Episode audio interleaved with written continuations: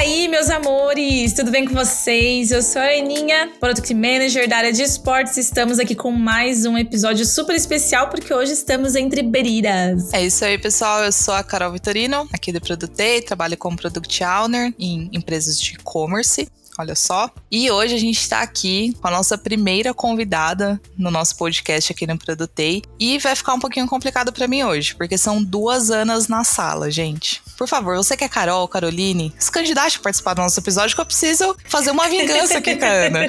Mas brincadeiras à parte, pessoal. Hoje a nossa convidada é a Ana Reis. Ela é formada em engenharia elétrica, já atuou como project manager, engenharia elétrica, até chegar no mundo de produtos. A gente vai bater um papo com ela sobre transição de carreira, vai entender como é que ela chegou nesse mundo de product manager, passando por empresas como a Loft, Web Motors e atualmente ela trabalha na Goomer. E aí ela vai contar pra gente, compartilhar os desafios nessa trajetória profissional, como foi esse processo de transição de carreira. Então, Ana, seja bem-vinda ao podcast do Produtei. Obrigada, Carol. Obrigada, Aninha, pelo convite. Falando um pouquinho aqui de mim, igual a Carol falou, eu trabalhava com gerenciamento de projetos, formei engenharia elétrica, né? Eu trabalhava com. Não era nem gerenciamento de projetos de tecnologia, era mineração, petróleo, energia, coisas completamente diferentes do mundo que a gente tem, que eu vivo hoje, né? Então, foi uma transição bem legal, assim, de carreira que eu fiz. Fiquei 10 anos na parte de engenharia, trabalhando com gerenciamento de projetos, e agora eu trabalho como gerente de produtos. Passei aí pela Loft, pela Web Motors, hoje em dia eu tô na Gumer, né? Tem dois meses que eu tô lá. E sou de Minas, eu é, sou mineira, né? Sou de BH. Acho que o sotaque entregou um pouco, dizem isso por aí. Esse sotaque não engana. A galerinha do do de leite. Sim. do do de leite e do pão de queijo. E atualmente eu tô em São Paulo, mas é, sou bem nômade, na verdade, né? Eu fico mais no litoral do que em São Paulo. Agora também eu já tô programando para conhecer outros lugares aí do Brasil, com a vacina chegando. Então vamos ver como é que vai ser aí esse segundo semestre. Que bacana, Ana, conhecer um pouquinho da sua história. E aí a gente quer começar do começo aqui da onde surgiu a ideia de cursar engenharia elétrica? Da onde surgiu esse gosto pela engenharia? Então, Carol, essa é uma pergunta interessante, porque assim, é, eu não tinha ninguém da minha família que era engenheiro, né? Geralmente sempre tem alguém, quando é alguma profissão mais tradicional no mercado, sempre tem alguém que foi dessa área já, ou é medicina, engenharia, alguma coisa assim. Eu não tinha ninguém que era engenheiro. Mas eu achava legal. É uma coisa que na, eu lembro no colégio eu tinha quatro professores de física e um deles era de elétrica e eu achava, eu era fascinada com a aula dele. Então foi até assim, é uma profissão muito tradicional no mercado, mas eu fiz porque eu achava legal, sabe? Eu lembro que eu tava em dúvida sobre coisas completamente diferentes. Eu tava em dúvida sobre veterinária, publicidade e engenharia. E aí. Meu Deus! Sim. Muito diferente, né? existe dentro de você. Né?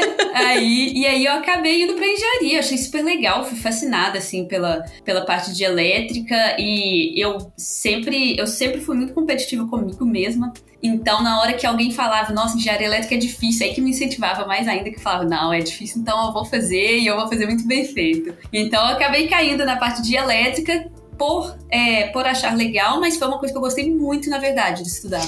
Ai, que legal. Até compartilhando um pouquinho aqui da minha história também, eu não tinha noção se eu ia fazer engenharia alguma coisa, só que eu tive um contato ali, quando eu tava no terceiro ano do ensino médio, com uma empresa, né, uma indústria metalúrgica, e eu conheci muitos engenheiros. Então, ao contrário de você, né, que foi mais ali os professores influenciando, eu tive contato com alguns profissionais. Mas eu preferi não ir muito especificamente para elétrica, mecânica. Aí eu fui para área de engenharia de produção foram cinco anos ali sofridos também. A galera falando, nossa, é muito tempo pra uma faculdade, isso é louca, né, de fazer isso. Mas eu também não me arrependo, não. É, foi uma formação, assim, muito interessante. Eu acho que me ajuda bastante hoje no meu dia a dia também. Sim, com certeza. E é legal a gente falar um pouco disso, porque muitas pessoas que estão em transição de carreira, elas têm de fato essa dúvida, né? Por onde eu começo a estudar, sendo que eu sou formada em uma coisa que não tem nada a ver com produtos. Mas não, né? Eu sou formada em publicidade e hoje eu, eu consigo consigo aplicar coisas da publicidade dentro da área de produtos. Mas assim, Ana, o que, que você consegue? Porque eu, eu não consigo imaginar, porque eu não conheço a área de engenharia elétrica. Então, assim, noob total. Mas o que, que você consegue aplicar é, da sua formação original, né, que é a parte de engenharia elétrica, para a área de produtos e como que foi. É, fazer essa reciclagem, esse reaproveitamento de conhecimento? Então, Aninha, no início, na verdade, eu achei que eu não ia aproveitar nada. Sendo bem sincera, igual você falou, assim, muita gente acha, poxa, eu sou formada em outra coisa, né? Não tem nada a ver. Inclusive, assim, no início era bem engraçado. Hoje em dia eu penso nisso e eu fico rindo, porque quando eu decidi mudar, eu não conhecia, não fazia a menor ideia da área de produto. Se alguém me falasse que era PM, eu relacionava a polícia militar, igual todo mundo que não é da área relaciona. Como todos aqueles que pensam. É. então, assim, foi uma coisa que eu achei interessante, a área de produto, mas eu nunca imaginei que eu ia aproveitar muita coisa. E realmente acaba que eu aproveito muito, né? Que eu trabalhei com gestão de projetos. E aí, gestão de projetos tem gestão de tempo, gestão de pessoas, de risco, de escopo, qualidade, stakeholder. Então, isso tudo foi me ajudando muito, sabe, no dia a dia como gerente de projetos. Uma coisa que eu vejo que me ajuda muito, gestão de tempo. Porque foi uma coisa que eu fui aprendendo com o projeto. Então, hoje em dia, eu consigo otimizar meu tempo muito bem. E o nosso tempo, só quem trabalha com produto sabe o tanto que é caótico, equilibrar reunião e o tanto de coisa. E foi uma coisa que me ajudou. Outra coisa também é que acaba que com engenharia você começa a ter um, um pensamento muito estruturado das coisas, né? Então, isso me ajuda muito para produto, a estruturar a construção de tudo que a gente está fazendo. E eu acho que o principal que eu vejo, assim, que, que é uma, uma coisa muito forte em mim e que muita gente fala de produto, é envolver stakeholder em tudo, né? Então, é envolver sempre desenvolvedor, é envolver sempre é, design, os stakeholders todos, as pessoas de negócio da empresa. E isso foi uma coisa muito natural para mim, porque era uma coisa que eu já fazia na engenharia, e eu via que quando eu fazia isso na engenharia, isso me trazia só benefícios, porque as pessoas tinham mais confiança em mim, sabia que eu estava fazendo o máximo ali para ajudar, né, para entregar um produto bom e acreditavam mais no meu trabalho. Então acho que esse foi o ponto mais forte, assim, de envolver stakeholders. Para mim isso sempre foi muito natural e eu vi que me ajudou muito na área de produto para convencer os stakeholders a, a, entender melhor, assim, da nossa área, né? É, basicamente trazer todo mundo junto na mesma direção, né? E manter uhum. todo mundo uhum. alinhado. Né, não ficar fazendo as coisas, de Sim. repente alguém não tá sabendo o que tá rolando, porque no final das contas a empresa, né, qualquer ação na empresa envolve todo mundo. Isso é bem interessante mesmo. E Ana, conta pra gente, quando você decidiu mudar de carreira, né, como é que aconteceu essa transição, mas assim, quais foram as maiores dificuldades que você teve nesse processo também? Então, Carol, essa transição aconteceu quando eu estava no México, na verdade. Que eu, igual eu falei, né? Eu sempre trabalhei com várias coisas de engenharia, mas nunca estava muito satisfeita. E aí eu tive a oportunidade de ir para o México trabalhar com energia renovável. E eu sou muito ambientalista e eu tô assim, meu, é minha cara, né? Acho que agora eu me encontrei. E aí eu cheguei lá, eu não tinha me encontrado ainda. Eu vi que, que ainda não era exatamente o que, que eu queria. E lá eu decidi, fiz um processo de coaching também, a minha coach me ajudou muito a entender isso, sabe? Que é, muitas vezes a gente, a gente coloca a culpa no meio, né? Então a gente tem que entender, poxa, se o meio sempre não está de acordo com o que eu quero, deve ser eu que não estou no lugar certo. Então eu comecei a entender muito isso e comecei a buscar outras profissões. E aí, do mesmo jeito da parte de engenharia elétrica, busquei é, parte de mercado animal, porque eu já fiz curso de adestramento, eu já trabalhei com proteção animal, então procurei isso. Procurei parte de saúde, de franquia de Mundo Verde, de academia, que é uma coisa que eu gosto também, e procurei a área de tecnologia. A área de tecnologia eu sempre gostei muito. Minha irmã e meu cunhado já trabalham com isso há muitos anos e era uma parte que eu sempre admirava. Mas eu fiz, é, depois da engenharia, eu comecei uma época um mestrado de robótica e era desenvolvimento puro. E aí eu vi que eu não aguentava. Aí eu saí do mestrado, desisti, porque eu achava impossível. E aí por isso que eu achei que a tecnologia nunca foi para mim, né? Porque a gente sempre tem aquela coisa de achar que as pessoas têm que saber desenvolver. Só que aí eu fui descobrindo, fui pesquisando outras áreas de, na parte de tecnologia, encontrei essa área de produto e juntou muito, igual eu falei, né, com a parte de gerenciamento de projetos. Eu acho que fazia muito sentido pro meu perfil. E pensei, bom, tá aí. Eu acho que isso é uma coisa que eu gosto. Aí, quais que são os próximos passos, né? Que foram meus desafios? Primeira coisa que eu lembro que eu fiz foi buscar profissionais no mercado para bater papo. Eu buscava, comecei a procurar PMs no LinkedIn e falar, ser bem aberto, assim, falar, cara, eu quero mudar para essa área, mas não sei nada. E eu realmente não sabia nada, gente. Eu lembro que a primeira conversa que eu tive com um PM, que era o Gabriel, que ele trabalhava na Max Milhas na época e era lá de BH, então tinha contatos em comum. Conversei com ele e ele me falou que o produto tinha. É, a gente tinha três áreas, né? Que era desenvolvedor, desenvolvimento de tecnologia, UX e o PM. quem disse que eu sabia o que era o UX? Eu não fazia a menor ideia. Só que ele falou de uma forma tão óbvia que eu tô assim, gente, eu não vou perguntar, porque é alguma coisa muito óbvia. E anotei pra descobrir depois. Ai, que dó, meu Deus do céu. Não façam isso, gente. Expliquem do zero. E aí, com esses, com esses PMs que eu fui conversando, eu fui começando a entender mais da área, sabe? Mas foi uma, uma dificuldade que eu tive, assim, de encontrar pessoas para primeiro entender o que, que é essa área, né? Porque Muitas vezes a gente lê artigos e tudo, mas o dia a dia é diferente, né? De qualquer artigo. É difícil é você. É muito diferente. É, é, é, difícil você colocar num artigo realmente a, a, pura realidade. É, a outra dificuldade que eu encontrei foi quando eu comecei a fazer processos seletivos, que a primeira delas foi eu entender exatamente o que a Aninha tinha me perguntado, né? O que da minha área que me ajudaria para produto? Então, o que, que eu venderia de mim para as pessoas no, na entrevista? Não adiantava eu vender que eu falar com o pessoal, né? Começar a falar que, ah, é porque eu conseguia é, verificar projetos elétricos. Isso não vai me ajudar. O que, o que vai me ajudar? Gestão de pessoas, gestão de stakeholder, de tempo, igual eu falei antes. Então, eu fui aprendendo o que da minha área que fazia sentido para eu ser produtiva nas entrevistas também. E o outro ponto, que eu acho que de todo mundo, é cases, né, gente? Que quando a gente começa a receber cases e não tem experiência, é um super desafio. É triste. É, é triste, triste, gente. É essa palavra. E eu, mas eu falo com todo mundo, assim, todo case é um aprendizado, sabe? Eu fiz tantos cases na época que eu fui começando a ter experiência no que, que era realidade de produto. Então, por esse lado é bom, mas de fato, os primeiros, é igual a Aninha falou, é triste mesmo.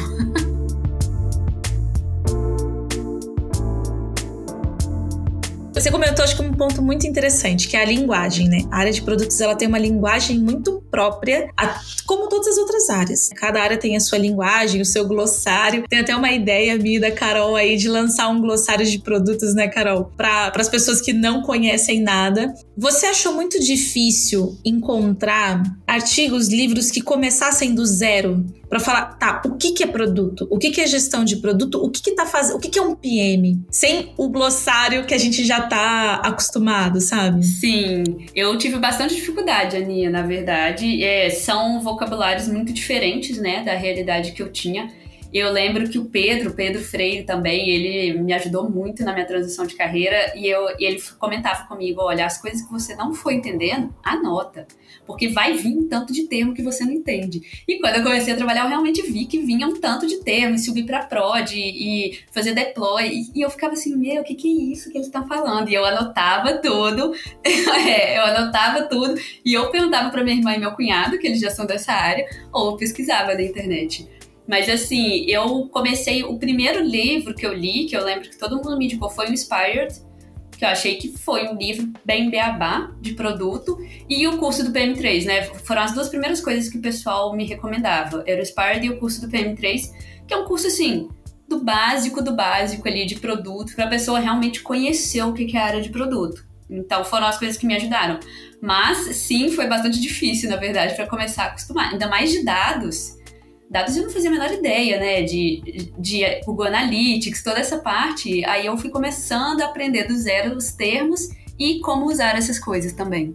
Eu acho que é tão, assim, tão bacana conhecer essa parte da sua história, Ana, que até inspira outras pessoas. E aí, a palavra-chave aqui é esse comprometimento do aprendizado, de buscar as informações, de ir atrás, de... A Ana até postou um artigo esses dias, né? De correr atrás de pessoas, né, que estão no mercado, de ser cara de pau mesmo e perguntar, e aí, tem um tempo para mim? Como que é o seu dia a dia? Isso é muito bacana, muito mesmo. É, tem que ter tem que ter muita força de vontade, né? Assim que eu falo. Hoje em dia as pessoas que me procuram de transição de carreira, é, eu comento que eu entendo perfeitamente, sabe? Eu tenho muita empatia porque eu sei o tanto que é difícil e, e você, o tanto de não que você recebe, né? É, você manda mensagem para muitas pessoas no LinkedIn, às vezes a pessoa não pode, às vezes ela nem entra no LinkedIn, nem é por mal, né? Às vezes a pessoa não teve tempo de entrar ali e aí uma ou outra conversa. Mas o que essa uma ou outra conversa ajuda muito, sabe? Eu falo com todo mundo: olha, você vai ouvir diversas coisas repetidas, mas cada conversa vai te agregar alguma coisa.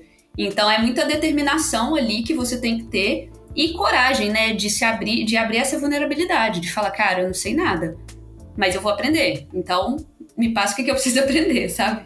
Perfeito. Eu tenho uma amiga que está em transição de carreira e ela me mandou um texto recentemente que ela escreveu. Na verdade, foi um desabafo dela mesma uh, explicando como tem sido né, a transição de carreira dela. E eu acho que é uma coisa muito interessante. Foi até uma sugestão que eu dei para uma outra mocinha que me procurou no LinkedIn: do tipo, anote os aprendizados que, e a sua evolução e o seu sentimento em cima daquilo. Porque ela falou assim: Ana, eu tinha sei lá quantos anos de carreira no mundo financeiro e de repente eu me deparo com uma cultura diferente, com pessoas que têm estilos de vida e o jeito de falar totalmente diferente. E aí eu tenho que aprender a descobrir desconstruir tudo o que eu sabia e começar a reconstruir do zero. Ela falou: Isso é você basicamente cavar um buraco, se enterrar, morrer e nascer de novo.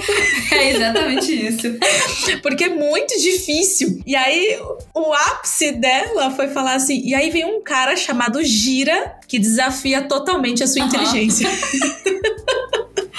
Isso de fato é, Ani. É, é, dar um passo atrás, né? Começar tudo do zero de novo. Não é fácil, não. Total, total. E você tem alguma sugestão, dica, assim? Porque você já passou por isso, você teve esse sentimento. Eu acho que deve ter sido difícil, porque tem momentos que a gente fala, meu Deus, né? Que que eu tô, será que eu tô no caminho certo? É, você já comentou sobre, por exemplo, você teve um coach de carreira, né? Você tinha um mentor, você buscou pessoas, mas tem sugestões e dicas, assim, que você pode dar para essa pessoa que tá ouvindo a gente, falando assim, meu Deus do céu, será que eu tô no caminho certo de produto? Será que eu faço isso com a minha vida? Sim, boa, Aninha. Isso é uma coisa que eu tenho, até, tipo, é, é muito pontuada as coisas, né? Porque eu converso com mais gente também. E eu, eu, eu, como eu tenho empatia, eu tento ajudar ao máximo essas pessoas.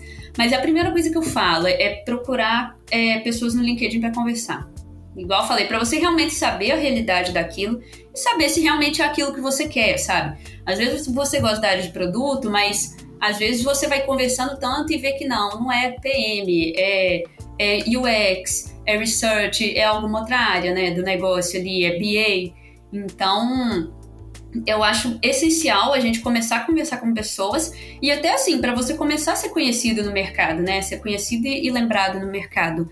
É, e a outra coisa para essa parte também de aumentar o networking são os cursos que eu acho que não somente para aprender, mas para a gente conhecer outras pessoas, trocar ideia, pegar as atividades do curso, trocar ideia com a gente que já tem experiência para entender como que é a resolução dessa atividade. Então, acho que esses são dois pontos essenciais para a gente aumentar o networking e é, a gente entender essa parte, né, de o que, que eu tenho que, que pode ser útil para a parte de produto, né? Deixa eu entender o que da minha área, o que das minhas skills que pode ser útil para a área de produto, para começar a entender onde que eu me encaixo ali, até em termos de, de vagas né, no mercado. A vaga de PM é muito, muito ampla. Então, tem diversos perfis, até para entender que tipo de vaga de PM que eu me encaixo. E, e, a outra coisa que eu falo é exatamente o que você comentou, né? De você volta lá atrás. Eu tinha 10 anos de carreira já e voltei lá atrás do zero. Então, é você ter humildade de falar, cara, beleza, não sei, é o que eu falo com todo mundo, gente pode, não tem mal nenhum em chegar e falar numa entrevista que não sabe alguma coisa. Mas, beleza, não sei, mas eu vou pegar e vou aprender. Então, assim, eu acho que é muita humildade de você chegar e pedir ajuda para as pessoas também, né? Isso é difícil para qualquer ser humano. A gente sabe que pedir ajuda é uma coisa difícil para qualquer ser humano. Então, é a gente se abrir a esse ponto, sabe? De vir um processo seletivo, todo mundo vai se candidatar no LinkedIn. Agora, pega e manda uma mensagem para a pessoa, pergunta mais da empresa, da cultura da empresa, do que, que eles estão procurando. Tenha um diferencial, sabe? Porque vaga no LinkedIn e no, no Glassdoor, todo mundo se candidata. Eu acho que é muito esse ponto. Legal. Teve algum acontecimento marcante, assim, nessa sua fase de transição de carreira que até hoje você lembra ou que você guarda no coração, seja bom ou ruim? Ou seja uma entrevista, alguma coisa que, tipo, te colocou em apuros? Sim, boa pergunta, Aninha. Tem de tudo, né? Tem altos e baixos, né, nesse processo, gente. É muito engraçado e tem entrevistas de diversos jeitos. Então, assim, já tiveram entrevistas que, que as pessoas me perguntaram: ah, se eu entrar no seu quarto agora, o que, que teria lá? E eu fiquei assim. Gente, e eu acabei de voltar pro Brasil, meu quarto não tem nada, meu quarto tem caixa. Sem reação, assim? né? É, eu fiquei assim, meu Deus, o que, que eu vou falar aqui, né? Então, tinha umas perguntas que eu ficava assim, gente, eu não sei, eu não sei, não tenho a menor ideia. Vocês vão encontrar no meu quarto caixa, minha cama arrumada, enfim, coisas assim, né? Então, esse foi um muito marcante, que, eu, que na hora que a pessoa perguntou, eu fiquei assim, gente, Nunca imaginei que alguém ia me perguntar isso um dia numa entrevista. Mas assim, tem, tem várias coisas. Tem, igual eu falo com todo mundo, né? Processo seletivo é, é um pouco cansativo. É, você vai receber um tanto de não, vai ter processos, já teve processo que eu cheguei na última etapa, apresentei case, apresentei um tanto de coisa, não recebi resposta. Mas você tem que ignorar essas coisas, sabe? Ah, ah não recebi, beleza, bola pra frente, ou eu passei, beleza, bola pra frente. Então você tem que seguir nesses caminhos. Ao, ao, ao, contrário, também tiveram processos seletivos que eu participei que eu nunca imaginei que eu ia até o final.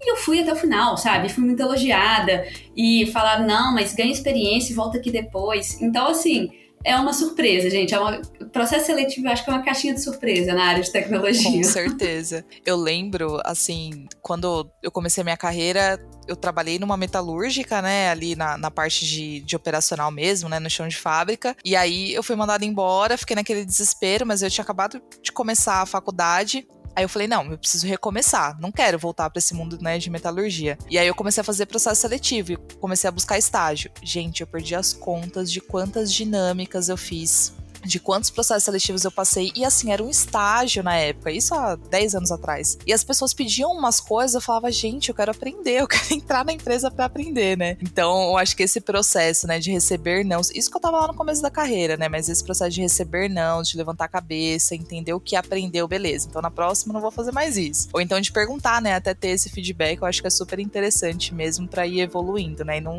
não deixar, não abaixar a cabeça para esses nãos que a gente recebe ao longo da carreira. Sim, esse é um ponto até interessante, Carol, de você ter falado. É uma coisa que eu esqueci de falar, assim, das entrevistas, eu falo com todo mundo. Cada entrevista é um aprendizado.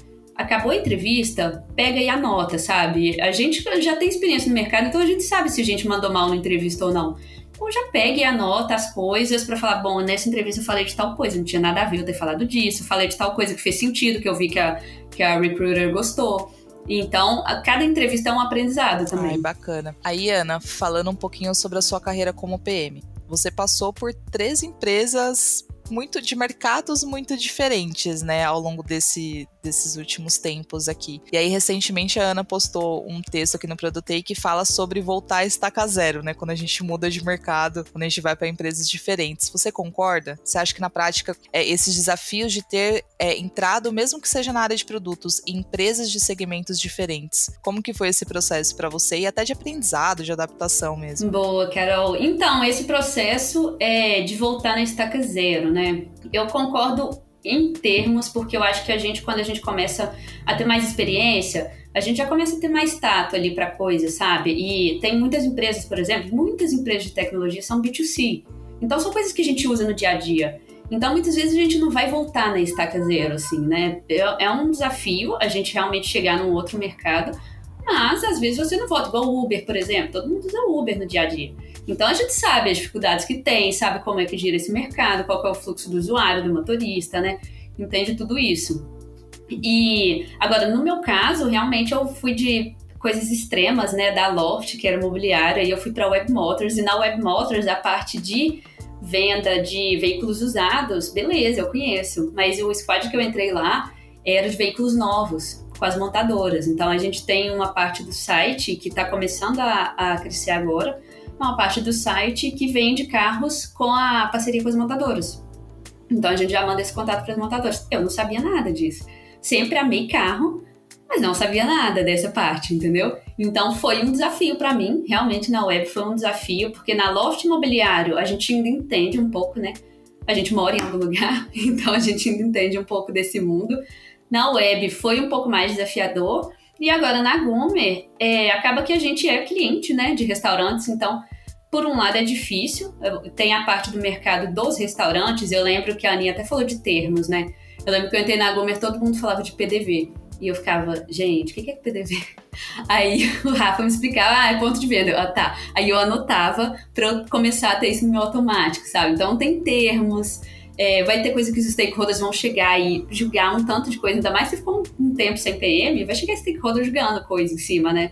Julgando ideia, a gente tem que entender da coisa, tem todo um desafio ali. Mas eu acho que cada, cada experiência que a gente tem como PM, a gente vai aprendendo a ficar mais calejada nesse ponto, sabe? De a gente vai aprendendo a ter mais tato de como entender melhor o mercado de onde eu estou entrando. Então, vai melhorando um pouco isso. Isso é muito legal, porque esse, essa questão dos termos, né?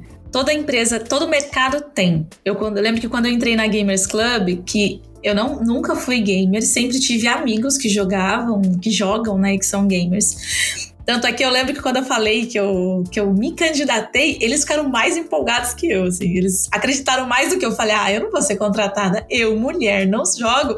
Vou ser contratada? Não vou. E no fim, eu fui super surpreendida, assim. E hoje eu amo esse universo. Mas quando eu cheguei, tinha, tipo, uns termos que eu falava, gente, o que, que é isso? Tipo, quando alguém é, saía da empresa, eles mandavam um F no, no chat. Aí, o que, que significa F? E aí eles foram me explicando. E eu lembro que o Rubão, que foi a pessoa que me, me contratou, ele fez um mini glossáriozinho. Então, se você, né, pessoal do RH aí, ou do People, enfim, faça um glossário do seu mercado para entregar para as pessoas novas de empresa, porque, gente, é muito difícil. E às vezes a gente fica meio assim de perguntar tudo o tempo todo, né? É, exatamente, Muitas vezes a gente tem tanta dúvida que. E eu já pergunto muito, né? Eu já questiono muita coisa. Aí eu fico, nossa, vou questionar mais do que eu já tô questionando, né? Não é possível. Mas todo o mercado, né? A parte de tecnologia já tem seus termos. Eu lembro, a gente comentando de termos, eu lembrei de um outro. Que lá na Loft, no, no projeto da Easy que a gente tava, o pessoal começou a falar de motor de reserva. Gente, motor para mim sempre foi um motor de engenharia, sabe? Então sempre relacionava motor. Foi difícil para mim entender o que que era um motor de reserva. Sempre relacionava motor. Então, assim, são, tem alguns termos de tecnologia de cada empresa que, gente, se tivesse um glossário, realmente, essa ideia sua é sensacional, Aninha, porque ia ajudar demais. Agora, eu fiquei curiosa para Ana explicar o que, que é o F quando a pessoa sai e você explicar o que, que é motor de reserva. Só isso. Lá, é, ó, se eu explicar errado, eu tô lascada. Mas a ideia é press from, from respect. É tipo você prestar respeito pela pessoa, entendeu? Aí é o F. É tipo, é muito. Quando a pessoa. Se eu não me engano, é quando a pessoa morre no jogo. Se eu estiver falando muita besteira, gente, eu sei que eu vou ser zoada demais. Mas a ideia é essa. E aí entra nesse contexto. Eu falo, meu Deus do céu, como pode a gente usar esses termos? A gente adapta muito as terminologias. É igual triste. Triste é, uma, é um jeito que a gente fala muito dentro da squad. Putz, putz, isso aí é triste fazer. Quando é difícil de fazer, a gente fala, ah, é triste, hein? Esse, esse bug é triste. Agora, o motor aí, eu não sei não. Então, gente, o motor foi muito engraçado. Eu por um bom tempo eu fiquei relacionando a motor elétrico, é impressionante. Mas o motor de crescimento que a gente queria lá, porque a Easy, é, não sei se todo mundo conhece, né? A Easy foi um projeto da Loft de Colivings. Então a pessoa fazia a reserva dela para um mês ou para um ano, era uma coisa bem flexível assim que a gente tinha. Então o motor de reserva era para a gente construir, né, essa parte de reserva online, de ter essa gestão da reserva com a gente, ao invés da gente pegar um player do mercado, sabe? Mas foi difícil para mim entender isso, gente, assimilar. É, Ana, tem alguma coisa dentro de cada produto, dentro de cada mercado que você atuou, que você conseguiu tirar como maior lição, assim, tipo, ah, na Loft eu aprendi tal coisa, uh, uma, essa máxima, e na Web Motors aprendi outra coisa, e hoje na Gumer eu tô vivenciando outra coisa. É, eu acho que cada empresa que a gente passa é um aprendizado, né, Aninha? É uma fase. É, na Loft foi uma empresa de muito aprendizado, né? É uma startup muito acelerada. Então, para mim, ter ficado 11 meses lá, parece que foram 5 anos. Que eu fiquei, parece 5 anos que eu sou PM. Ainda mais que a gente pegou um produto do zero lá. Então, isso para mim foi um aprendizado muito grande, sabe? A gente pegar um produto do zero, é, fazer os discovers iniciais, definir persona. É, foi um desafio para mim, porque eu tinha. Eu trabalhava com produto físico. Então eu tinha que lidar com arquitetura e engenharia, que era o que eu já estava acostumada, mas ao mesmo tempo eu tinha que lidar com o desenvolvedor. E aí eu tinha que interligar isso, né? Eu tinha que explicar para o desenvolvedor o que, que a gente estava fazendo na obra, porque todo mundo tem interesse, né, de saber o que está passando no físico e no digital. Era interessante isso. Então eu, eu consegui linkar as duas coisas assim, mas a Loft foi um super aprendizado para mim, é, no geral, né, de produto assim, no geral. Gostei demais. E na Web Motors, eu acho que foi um aprendizado muito de. que era uma coisa que eu sempre falava, mas eu não tinha isso muito forte comigo, que era questão de cultura, né? Que a gente acha que cultura, entre aspas, é, é uma coisa que a gente tolera, que é bobagem, mas eu vi que para mim, pelo menos, não é. Tem gente que tudo bem.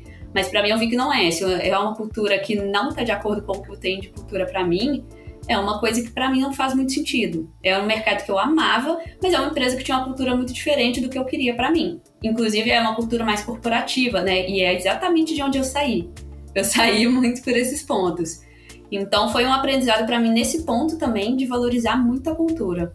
E foi um dos pontos que me fez ir para a Gumer. A Gumer foi empresa, eu procurei algumas empresas na época e a Gumer foi empresa que a cultura bateu muito com a minha. É, eles são muito humanos, são muito humildes, é muito pé no chão, todo mundo lá, assim, é, foi a empresa que eu mais me identifiquei. Então foi um aprendizado para mim, sabe? Eu ver que realmente a cultura para mim importa, porque quando eu tô num lugar que a cultura faz sentido para mim, tudo fica muito mais agradável. Ana, é tão interessante você tocar nesse ponto, porque ao longo do tempo a gente vai se conhecendo como profissional, né? Para saber os nossos gostos, o que tá de acordo ali com é com o nosso sentimento, com o que a gente quer para nossa carreira. Então essa questão de dar esse match, né, com a cultura da empresa é muito bacana de você ter comentado isso. Sim, é bem importante assim, até para nossa qualidade de vida, né, gente? A gente trabalhar numa empresa que faz sentido para nós, que valoriza as mesmas coisas que a gente valoriza, é, são, como diriam né, os mineiros, são outros 500. Então, é outra coisa, é muito melhor. E algo interessante dentro do, de um contexto que a gente tem vivido da área de produtos, porque as empresas estão se acostumando com essa ideia de ter uma cultura. Então, acho que existe uma adaptação de muitas empresas aí de fazer um processo de aculturamento. Né? Estamos agora implementando uma cultura mais digital, uma cultura humanizada e tudo mais. E também tem as pessoas que estão dentro ou que estão entrando de entender qual é a cultura, porque às vezes ela não está formatada né? E se identificar. E o que eu vejo assim de mais perigoso, e aí se você quiser comentar um pouquinho sobre isso, é que muitas pessoas estão se desgastando e sofrendo, né, emocionalmente, porque não estão batendo com a cultura da empresa, mas ainda assim por receios, por medos de, né, de olhar para a carteira de trabalho e ver apenas três meses de experiência numa empresa, acabam tendo muito medo de sair. Ainda mais quem está em transição de carreira, porque eu conheço pessoinhas aí em transição de carreira que tá tipo, ai meu Deus, não tá legal a empresa, mas se eu sair, eu também não aprendi muita coisa, o que, que eu faço? É, isso é interessante, Aninha, como que as pessoas, elas tentam ficar, né, independente assim de cultura, igual a Carol falou, a gente começa a se conhecer, a gente começa a ver o que, que faz sentido ou não. E até você ter falado isso, um ponto muito interessante na Loft foi esse, que era uma cultura que, para mim, fazia sentido em alguns pontos, mas em outros não fazia. E é uma empresa extremamente cobiçada no mercado, né? Mas é uma empresa que eu vi que, assim, eu, um, uma coisa bem exemplo, assim, eu sou muito workaholic. E lá, o pessoal não tem essa preocupação de, Ana, para de trabalhar, sabe? E eu sou muito workaholic. Se eu ficar numa empresa que todo mundo é workaholic junto, gente, eu trabalho 24 horas por dia. É uma coisa que eu até soltei no LinkedIn um dia, falando, será que realmente existem as melhores empresas do mercado para trabalhar, né? Ou a melhor empresa é a que vai fazer sentido para nós? Que é o que eu acredito hoje em dia, né? Eu passei por uma startup extremamente cobiçada pelo mercado, das mais desejadas. Passei pela web, que era outra cultura, e eu vi que realmente, assim, a melhor empresa não é a empresa que tem o investimento tal, eu não sei. Não, é a empresa que faz sentido para mim. Isso foi um aprendizado meu, passando por, pelas três empresas bem diferentes, né? Super concordo e, e, tem até, você comentou, né, de ser workaholic, eu sei como é isso, porque eu também sou dessas, então o meu, eu chamo ele de chefinho, gente, mas não pensem que, ah, chefe, líder, pra mim ele é meu chefinho, é meu líder, ele é super inspirador e tudo mais. Mas uma vez a gente comentou até sobre isso, até sobre isso, deu fala, ele fala assim, viu? Se eu te mandar mensagem muito tarde, não precisa responder. Aí eu falo, mas, mas eu respondo porque eu quero, não é, não é porque eu tô me sentindo obrigação, fique em paz. Porque eu sou assim, se deixar, eu fico aqui até altas horas trabalhando. Ainda mais agora nesse modelo que a gente tem de trabalho, né, que é remoto, onde a gente tem que se organizar, onde a gente precisa ter o nosso tempo para também não enlouquecer, que eu acho que isso é importante, tá, gente? Não é porque você é workaholic que você tem que uh, ficar 24 horas do dia pensando em trabalho, né? Tenha um momento seu, tenha um hobby, descubra qual é o seu hobby que você gosta de fazer, porque são nos momentos em que a gente começa a esparecer que a criatividade ela dá aquela guinada, ela, né, o nosso cérebro descansa e você começa a ter novas ideias. Mas eu acho muito é muita hipocrisia hipocrisia as empresas, uh, da mesma forma que elas podem tentar sanar ou, ou, mitigar ou parar com os workaholics, também não fazerem nada, né? Então acho que a gente tem uma faca ali de dois gumes, de ter uma empresa que fala, ô Ana, dá uma seguradinha aí, não precisa, do, ou, e o outro lado de falar assim, beleza, você quer responder uhum. e-mail meia-noite, responde, Sim, entendeu? É, isso foi, foi um dos pontos de maior aprendizado meu, né? E assim, querendo ou não, por mais que você responde coisa, eu não ligava, sabe? Eu ficava trabalhando de 8 da manhã até 10 da noite. Eu não ligava. Mas a gente sabe que chega num, num ponto que o nosso corpo esgota, sabe? O nosso corpo fala, cara, peraí. E isso foi um dos pontos que me fez refletir até o ponto de ter tanta rotatividade também. Porque às vezes a pessoa já esgotou naquela empresa. De trabalhar 12 horas por dia todo dia. Aí dá 10 meses ela já esgotou, sabe? Dá 6 meses já esgotou. Então, acho que vai muito desse equilíbrio também saudável para você sempre manter um, um, ritmo na empresa, né? Exato, e você até comentou, né? Ah, eu trabalhei 11 meses e parece que foram anos. E é justamente essa percepção que a gente acaba criando, né, no nosso dia a dia. Exato. E aí, Ana, mudando um pouquinho de assunto aqui, né? Agora vamos falar da sua experiência atual, né? Seu momento agora na Gumer. A Gumer, ela tem sete anos, né? Eu vi esses dias que vocês postaram lá no. Na verdade, foi postado no LinkedIn lá da, da página da Gumer. E a gente estava acompanhando aqui, né, dando uma pesquisada na empresa, e a gente viu que o propósito é, faz, é ser parte da evolução dos restaurantes quando o assunto é tecnologia. O que seria essa evolução e como que isso se aplica no dia a dia de vocês e principalmente no, no seu dia a dia como PM lá na Gumer? Sim, então, Carol, é, igual eu comentei, a Gumer é uma empresa muito de pessoas, né? Ela é de pessoas para pessoas. Então, uma coisa, eu fiquei até surpresa lá com o tamanho da empatia das pessoas com os restaurantes. Então, é uma empatia muito grande de querer ajudar os restaurantes de alguma maneira, porque é uma coisa que é muito falada lá, né? Por trás de cada restaurante existe um sonho, né? Por trás de cada negócio existe um sonho ali por trás. E os restaurantes, eles passam muito perrengue, igual agora na pandemia, por exemplo, gente, dá dó, porque como que sobrevive, né? Então, são momentos muito difíceis, são desafios muito grandes que os restaurantes têm. E a nossa missão como empresa, é, essa parte da evolução é o que, né? A gente quer proporcionar para eles uma plataforma onde eles tenham autonomia, tanto de crescimento do negócio quanto de gestão, sabe? Para eles não ficarem dependendo de outras coisas. Por exemplo, para delivery, para não ficar dependendo de marketplace, a gente acredita que essa competição no marketplace de o barato ganha não é uma competição tão saudável. Então é uma coisa que a gente tenta, tenta trabalhar mais nos restaurantes para eles terem uma competição mais saudável também, né? Terem relacionamentos mais saudáveis com os clientes. E no caso do atendimento presencial, que a gente tem o tablet também, que a gente tem um totem também, né? O, mini totem que a gente também vende, que é o GFest, é muito ajudar na questão do, dos garçons também, né?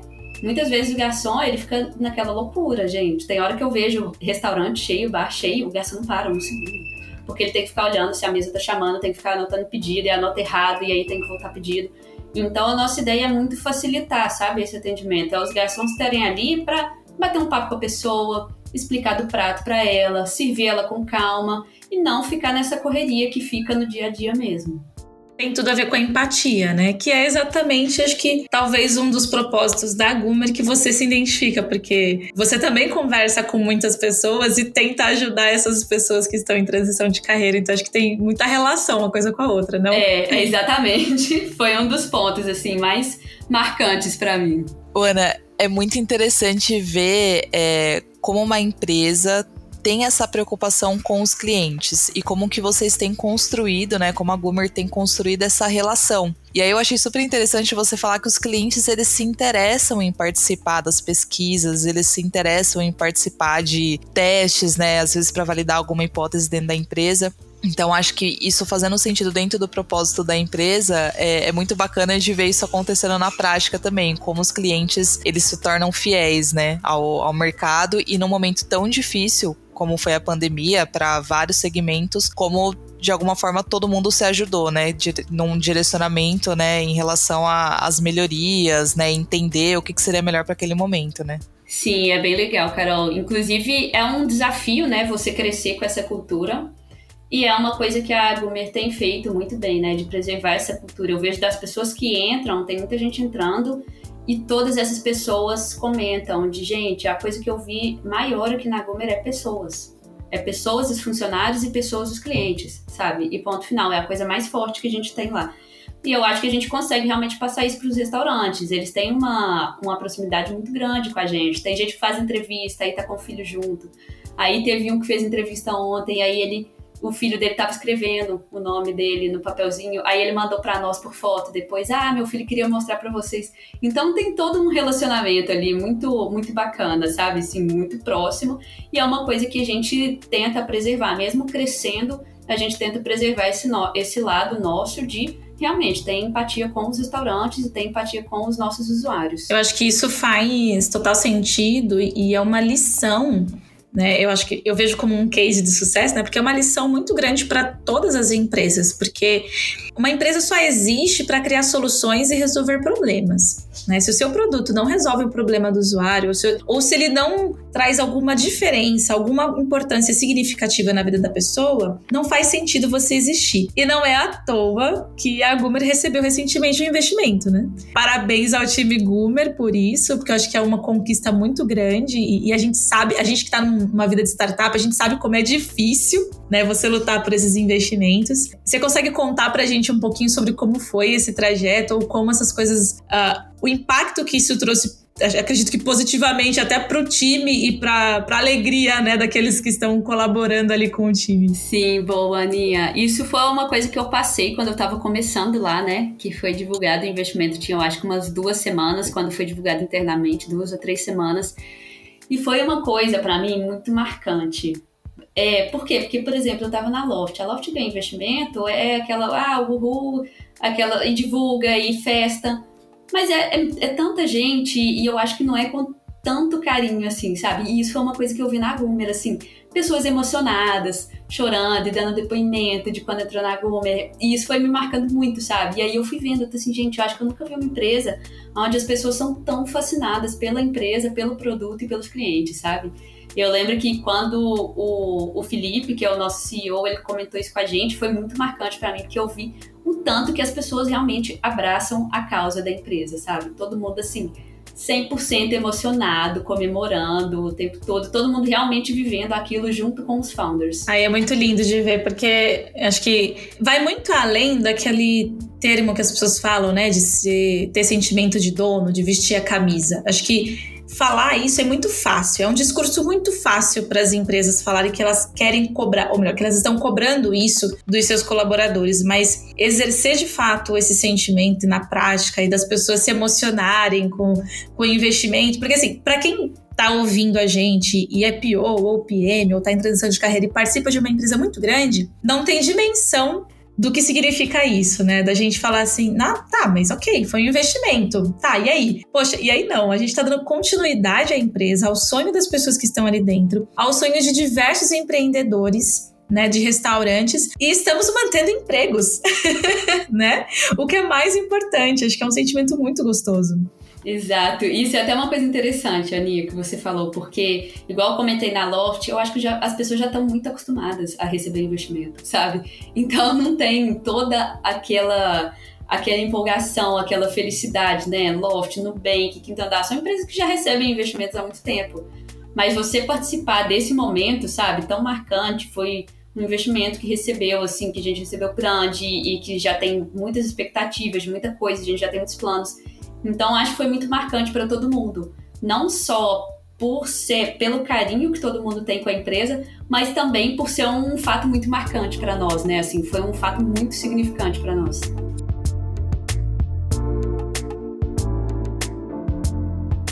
E Ana, é, falando ainda dessa questão de aprendizado, porque a gente acaba se mantendo sempre em atualização, né? Buscando referências. Como que você se mantém atualizada hoje?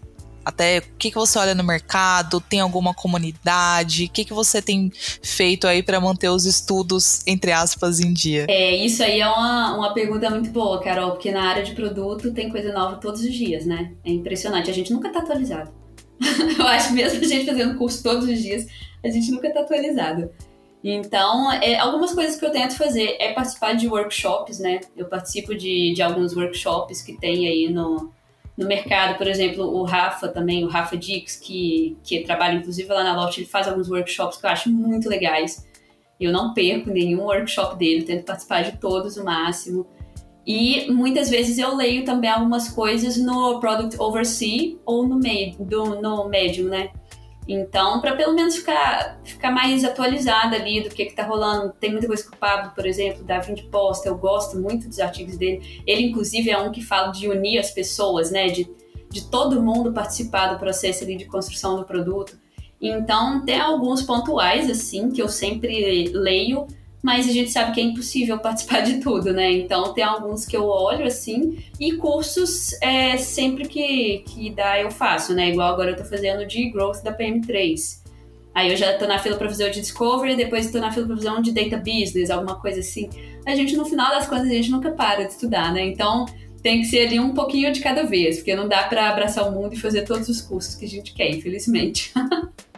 A gente falou um pouquinho da sua transição de carreira, a gente conversou um pouquinho sobre as diferentes empresas que você trabalhou, os desafios e até um pouco do seu contexto hoje na Gumer, que acredito que é o momento que você se encontrou culturalmente, né? E tem algum recadinho do coração da Ana, assim, sabe? Para dar para pra galerinha que tá escutando a gente, para as pessoas que estão escutando a gente, que estão nesse momento de transição de carreira, que às vezes tá passando por essa dificuldade nas entrevistas, que tá passando por esse momento até de não se identificar com as empresas e estando em transição de carreira, o que, que você poderia deixar assim de, de palavras de fato para elas?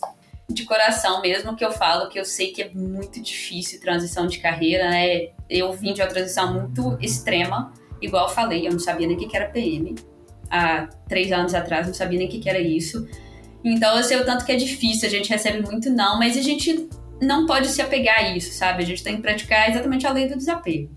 Ah, não, beleza, bola pra frente. Não, beleza, bola pra frente. Foi aprendizado, passou. Ah, tal processo, eu lembro de um amigo meu que me falava muito disso. Ah, tal processo não me respondeu. Poxa, eu fui até o final do processo e me responde. Tá, gente, a vida não é justa, é isso aí, bola pra frente, sabe? Ele falava assim, Elianinha, a vida não é justa, amiga, bola pra frente. Senão a gente vai se apegando a isso e entrando naquele limbo de negatividade, né?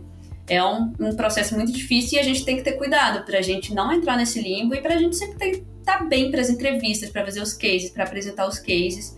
Mas é uma coisa assim, que eu falo, uma coisa que eu falo com todo mundo é que é difícil, mas se é uma coisa que você realmente quer, vale a pena, porque hoje em dia eu sou suspeita para falar que eu amo o produto, mas assim, hoje em dia eu sei o tanto que é fascinante você trabalhar com o que você gosta, sabe?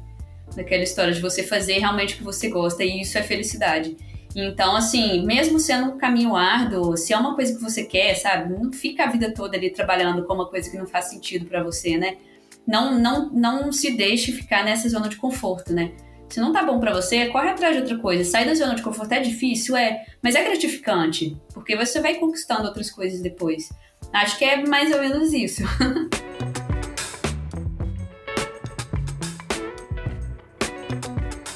Nossa, Ana, eu sinceramente, sou muito grata pela oportunidade de estar aqui batendo esse papo com você. Foi muito inspiracional essa conversa, eu adorei. É, desde quando a Ana chamou, né, para fazer parte aqui do Produtei, eu acho que o maior benefício que eu tô tendo, né, nesse processo é de ter contato com profissionais incríveis, de ter contato com profissionais que querem compartilhar conhecimento, que estão dispostos a conversar com a gente. Isso é muito bacana e foi muito legal conhecer a sua história aqui com a gente hoje, tá? Muito obrigada mesmo pelo seu Ai, tempo. Obrigada, Carol. Eu que agradeço aí pelo convite. É uma honra aí estar tá, tá gravando com vocês pro Produtei. E espero que eu tenha ajudado de alguma maneira as pessoas. Quem quiser me mandar mensagem também, gente, fica à vontade no LinkedIn. Se eu não responder é porque eu não vi, então manda de novo. Porque às vezes eu fico uns dias sem olhar. Às vezes eu desligo de qualquer rede social, sabe? Eu preciso de um tempo para ficar longe de redes sociais. Mas agradeço imensamente aí pelo convite de vocês. Adorei a nossa conversa, o nosso bate-papo. Super obrigada, Ana. Tá vendo, Carol? Você não fez confusão com a Aninha. Com toda certeza, acho que o bate-papo de hoje foi muito inspirador. As pessoas que estão em transição de carreira passam por muitas dificuldades, uh, mas a gente sabe que no final sempre tem uma luz, sabe? Há uma luz nesse túnel e óbvio, né, que nem tudo são flores, então você vai passar por dificuldades também quando estiver na área de produtos, é... só que o seu problema vai ser outro, não vai ser só transição. Muito obrigada por ter nos ouvido até aqui. Um grande beijo e até a próxima, pessoal!